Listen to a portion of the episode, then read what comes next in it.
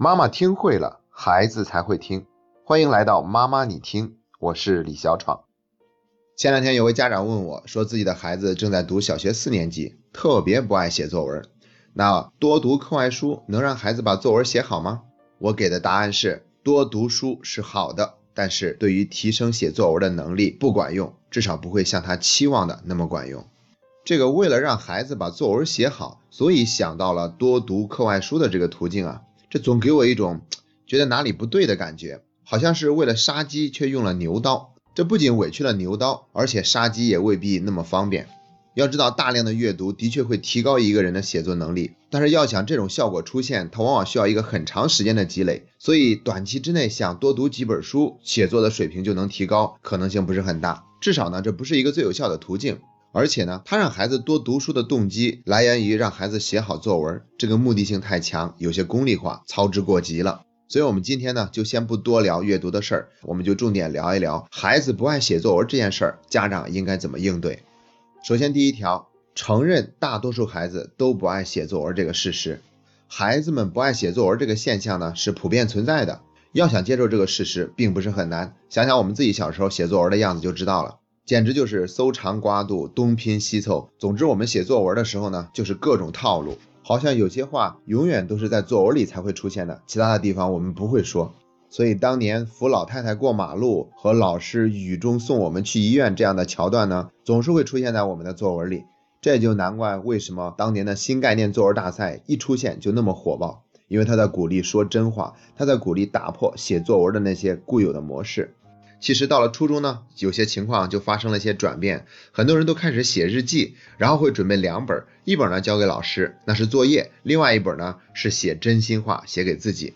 那以此看来呢，孩子不喜欢写作文，不等于他不会喜欢写作，也不等于他真正的写作水平很低。但是写作文的好坏的确会影响到一个孩子的分数的高低，所以我们不能坐视不管。那到现在呢，我们起码已经理出了一个关键点。就是我们最应该关注的，不是怎么样去提高写作水平，也不是怎么样提高写作文的水平，而是要最先解决喜不喜欢的问题。所以，我们今天给出的第二条建议就是，允许孩子讨厌写作文。我们以前讲过同理心，也讲过坏的情绪没有释放完，好的情绪就不会表现出来。所以，如果前提是孩子不喜欢写作文，这个事实已经成立了，那我们现在就要帮助孩子把这个不喜欢的情绪充分的释放出去，然后孩子就能够理性的看待写作文这件事儿。所以，我们就不要再着急说孩子，虽然你不喜欢写作文，可是写作文真的很重要啊，它占的分数很高啊。我们虽然说的都对，但并没有什么用，只会让孩子对写作文产生更多的反感。我们得顺着孩子说，哦，你很讨厌写作文。真希望有一天作文考试全部消失。我知道你一写作文就头痛，要是老师没有布置这篇作文，那该多好啊！在刚刚那些表达方式里面呢，我运用了一个技巧，叫做假设满足法。所谓的假设满足法，就是用假设的方式去满足一下孩子的需求。虽然我们只是假设，但是给孩子内心带来的那种满足感、那种抚慰是真实存在的。当然了，我们也只是在假设而已。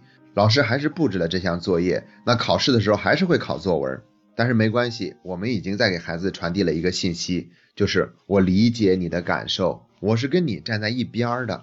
总之呢，我们就是要运用自己的同理心，帮助孩子把他对写作文的那份坏的情绪全部充分的释放出来。有的家长就开始想了，然后是不是就可以给孩子报一个作文班，提升一下写作文的水平了？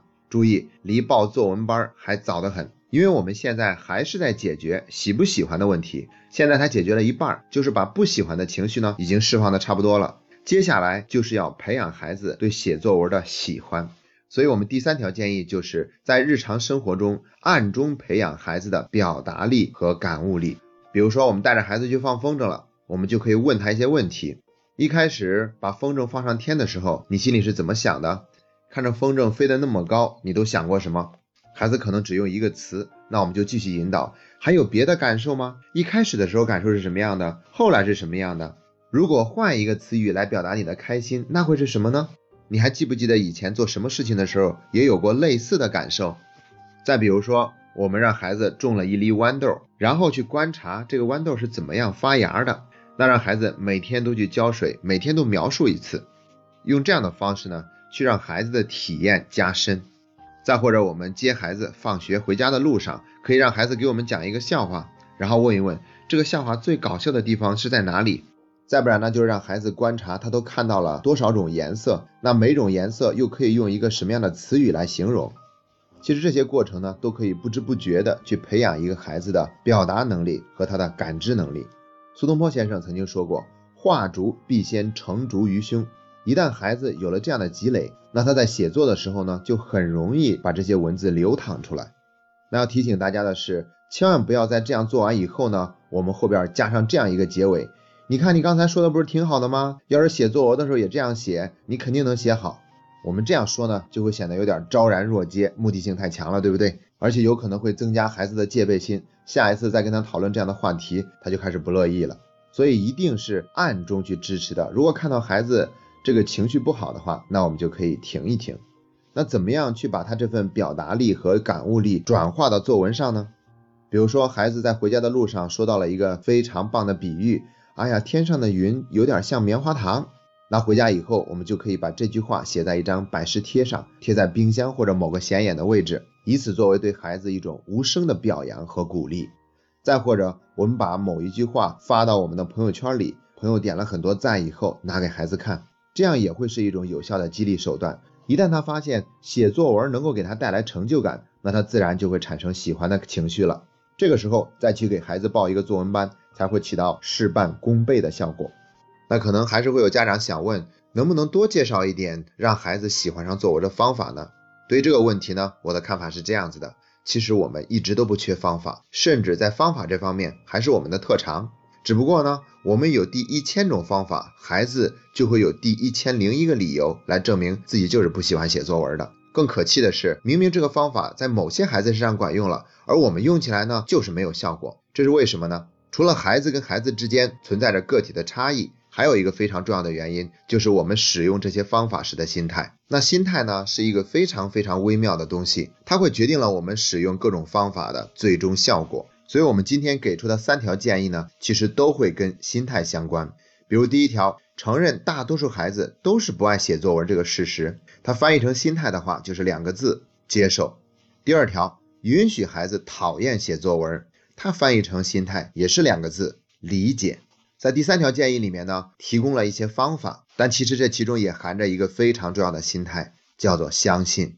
如果我们发自内心的真的愿意让孩子在写作文水平方面有所提升的话，我想我们一定愿意花更多的时间和精力去想办法支持到孩子的成长。即便孩子写作文的水平没有提高，我们也能够微笑着坦然面对，因为我们做了能做的，所以问心无愧。那最后呢，给大家说一下我们节目的调整。很多家长都觉得我们的节目每一期的时间太短了，每个话题还没有聊得足够深入就已经结束了，所以建议我们把每一期的时间拉长，把每一个话题足够讲透。所以以后我们的节目时长基本上都会在十分钟以上。然后呢，每个星期六个话题也显得有些眼花缭乱，所以我们缩减为三个话题。我们会一如既往的加倍努力，做出让大家喜欢的节目。好了，今天的节目就到这里，这是妈妈你听陪你走过的第八十一天。